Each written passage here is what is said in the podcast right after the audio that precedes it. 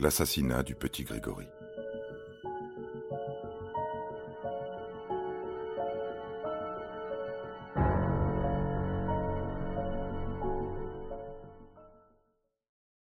Tout rôle actif de Christine Villemain dans l'assassinat de Bernard Laroche a rapidement été écarté par les enquêteurs, d'autant qu'au moment de cet assassinat, Christine Villemain se trouvait hospitalisée.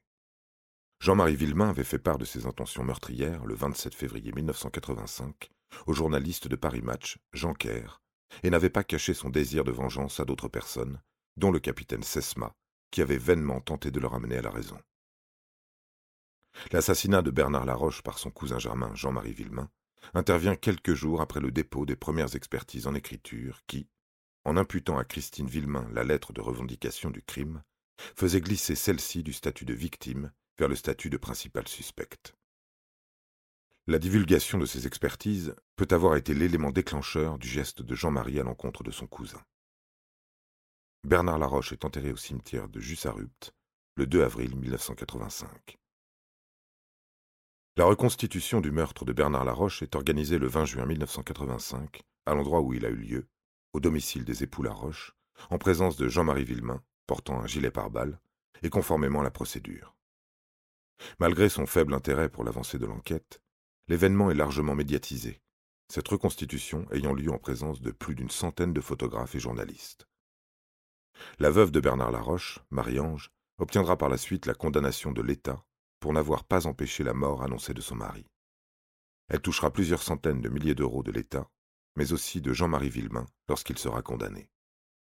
En décembre 1985, huit mois après la mort de son époux, elle donne naissance à son second fils, qui reçoit le prénom de Jean Bernard.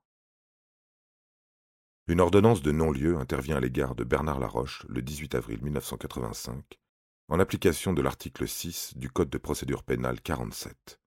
Ce non-lieu, de règle en raison du décès de l'intéressé, éteint l'action publique initialement mise en mouvement à son encontre. Officiellement, Bernard Laroche est donc mort inculpé et bénéficie encore à ce titre de la présomption d'innocence.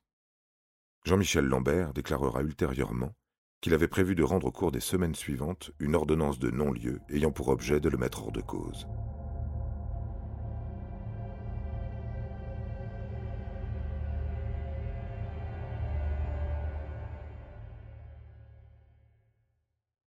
Début avril 1985, Christine Villemain se réfugie chez sa grand-mère à Petit-Mont, en Meurthe-et-Moselle. Le 28 mai 1985, Jean-Marie est transféré à la prison de Saverne, dans le Bas-Rhin, pour être plus près d'elle. Une rumeur dans la région de l'Épange laisse entendre que le corbeau et le meurtrier pourraient être la mère de Grégory, qui aurait été vue à la poste le jour du drame, selon les témoignages concordants de quatre collègues de travail, à qui elle avait été confrontée le 22 novembre 1984 et devant qui elle avait répondu qu'elle se trompait. Le 5 juillet 1985, coup de théâtre, le juge Lambert inculpe Christine Villemain d'assassinat et, contre l'avis du parquet, la place en détention provisoire. Les éléments à charge sont une nouvelle expertise en écriture, la désignant depuis le 25 mars 1985 comme pouvant être le corbeau.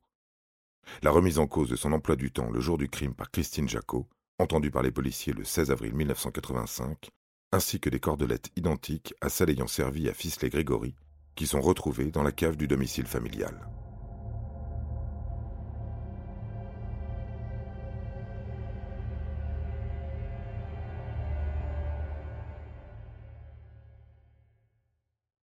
Le 5 juillet 1985, Christine Villemain, enceinte de six mois, entame avec son mari une grève de la faim pour protester contre son inculpation et son incarcération. Onze jours plus tard, le 16 juillet 1985, la Chambre d'accusation de Nancy, sur instruction du procureur, qui a relevé l'insuffisance des motifs de mise en détention provisoire et a pointé la faiblesse des charges, prononce son élargissement et sa remise en liberté provisoire. Mais elle confirme dans le même temps l'ordonnance de mise en accusation et la place sous contrôle judiciaire. Son cas divise radicalement les acteurs de l'affaire, les uns étant persuadés de son innocence, les autres l'estimant coupable. L'enquête s'accompagne d'une longue série d'incidents. Violation multiple du secret de l'instruction par Jean-Michel Lambert et les avocats de Bernard Laroche, atteinte à la vie privée des Villemains, parti pris de la presse, manque de précaution de la part des enquêteurs dans la collecte des indices, indécision des magistrats, rivalité exacerbée entre la gendarmerie et le SRPJ, impéritie et négligence répétée du juge d'instruction, Autopsie stoppée à la demande du capitaine Étienne Sesma, par souci de rendre le corps de l'enfant le plus présentable possible à ses parents. Le 30 septembre 1985, Christine Villemain donne naissance à son fils Julien, à la maternité de Lunéville. Après neuf heures de confrontation avec le juge Lambert, une nouvelle reconstitution du meurtre de Grégory se déroule à l'Épange le 22 octobre 1985. Après un an d'enquête, les parents de Grégory écriront au président de la République François Mitterrand pour faire dessaisir de l'enquête le juge Jean-Michel Lambert, dont l'instruction prend fin le 23 avril 1986.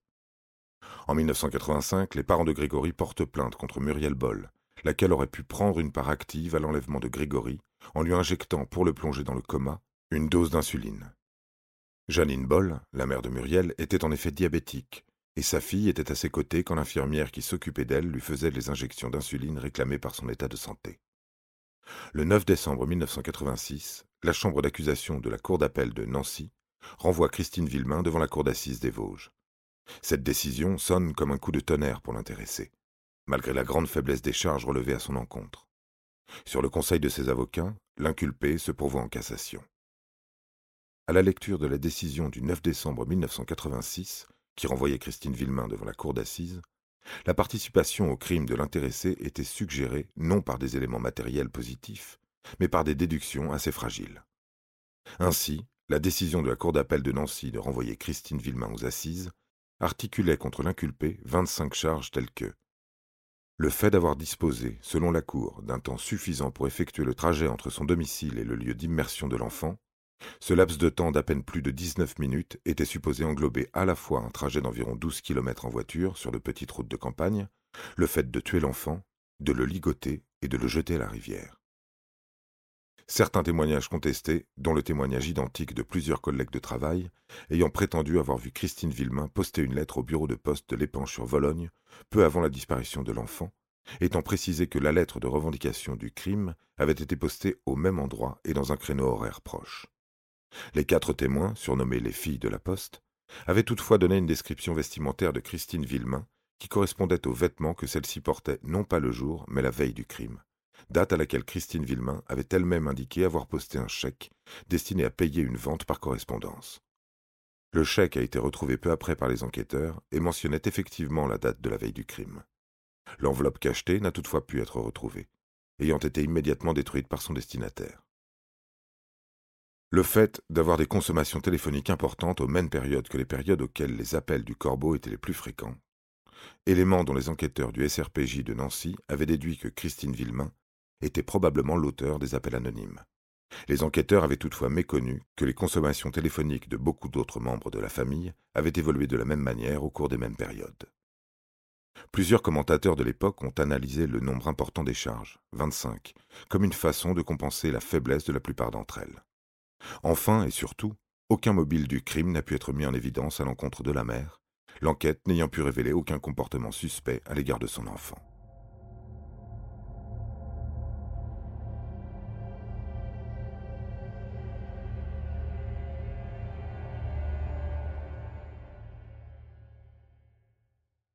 D'après maître François Robinet, l'un des avocats de Christine Villemain, interviewé bien des années plus tard, la tenue d'un procès d'assises exposait sa cliente à un risque important de condamnation, et ce, malgré la faiblesse des charges. La presse, d'après lui, avait donné d'elle une image déformée, et rien ne disait que cette image aurait pu être rétablie en quelques jours de cour d'assises.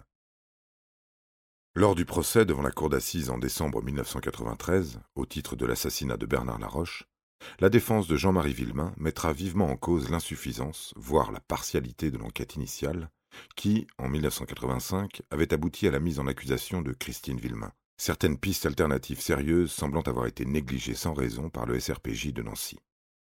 Le renvoi de Christine Villemain devant les assises est aujourd'hui généralement perçu comme l'une des erreurs judiciaires majeures des dernières décennies, même si l'expression erreur judiciaire est en partie impropre en raison de l'absence de toute condamnation pénale prononcée à l'encontre de Christine Villemain. Sa médiatisation extrême soulève également, depuis cette époque, de nombreuses questions sur le rôle de la presse dans le cadre des enquêtes criminelles. Reçu en 1994 par Jean-Marie Cavada sur le plateau de l'émission La Marche du siècle, très suivie à l'époque, les parents de Grégory Villemain déploreront la faible médiatisation de l'arrêt innocentant Christine Villemain à l'opposé de la médiatisation extrême qui avait marqué sa mise en accusation huit ans plus tôt.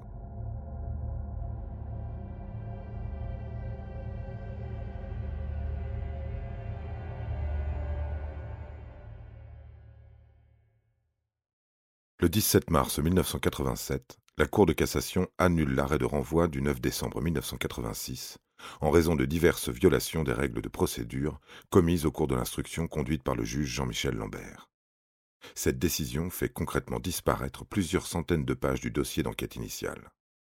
Par la même décision, la Cour de cassation décide également de confier le dossier à la Cour d'appel de Dijon.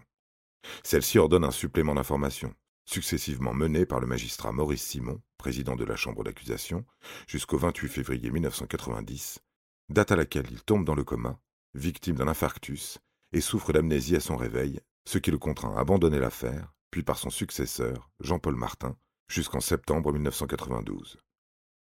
C'est à la suite des insuffisances de l'investigation criminelle de la gendarmerie lors de cette affaire que les pouvoirs publics décident la création de la section technique d'investigation criminelle, STIC, futur Institut de recherche criminelle de la Gendarmerie nationale.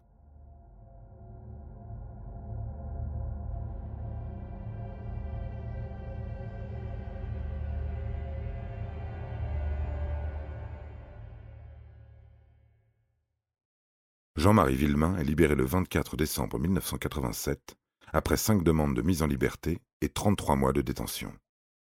Placé sous contrôle judiciaire, il est alors assigné à résidence dans l'Essonne, où le couple s'installe. Il réside à Étampes avec ses trois enfants, Christine travaillant à mi-temps, Jean-Marie à plein temps dans l'immobilier. Le couple se réfugie depuis dans le silence, s'exprimant par l'intermédiaire de ses avocats à chaque rebondissement de l'affaire. La procédure engagée en 1985 par les parents de Grégory contre Muriel Boll débouche sur une ordonnance de non-lieu le 25 avril 1988, ordonnance de non-lieu confirmée le 11 octobre suivant, la Cour d'appel de Dijon jugeant qu'il est en l'état impossible d'inculper la jeune femme en relevant qu'une intention criminelle semblait exclue.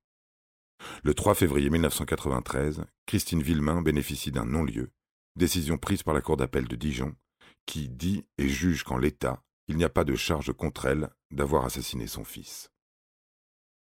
Habituellement, un non-lieu est rendu pour insuffisance de charge. Au cas d'espèce, le non-lieu prononcé pour absence de charge est sans précédent dans l'histoire judiciaire française. L'arrêt de 93 pages rendu par la Cour d'appel de Dijon expose que l'enquête a été rendue difficile par les insuffisances des investigations initiales, les multiples erreurs de procédure, la rivalité entre la police et la gendarmerie, les querelles des spécialistes, la médiatisation extrême de ce drame mystérieux. La Cour ne manque pas d'évoquer des charges très sérieuses contre Laroche pour l'enlèvement de l'enfant, mais indique qu'il est impossible d'affirmer que Grégory a été tué par Bernard Laroche. Cette dernière précision alimentera plus tard la thèse d'un crime commis par plusieurs personnes.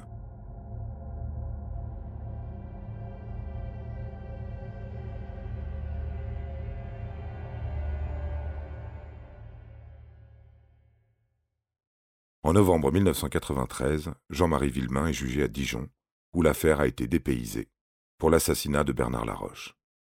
Après six semaines d'audience, il est condamné à cinq ans de prison, dont un avec sursis. Cette peine apparaît particulièrement légère au regard de la peine maximale encourue pour un assassinat, la réclusion criminelle à perpétuité.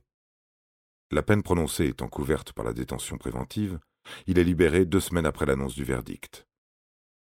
Selon ses défenseurs, ce verdict apparaît avant tout comme un verdict de clémence, mettant clairement en avant les dysfonctionnements exceptionnels de l'instruction conduite par le juge Jean-Michel Lambert et validant de manière implicite la participation de Bernard Laroche au meurtre de Grégory Villemain.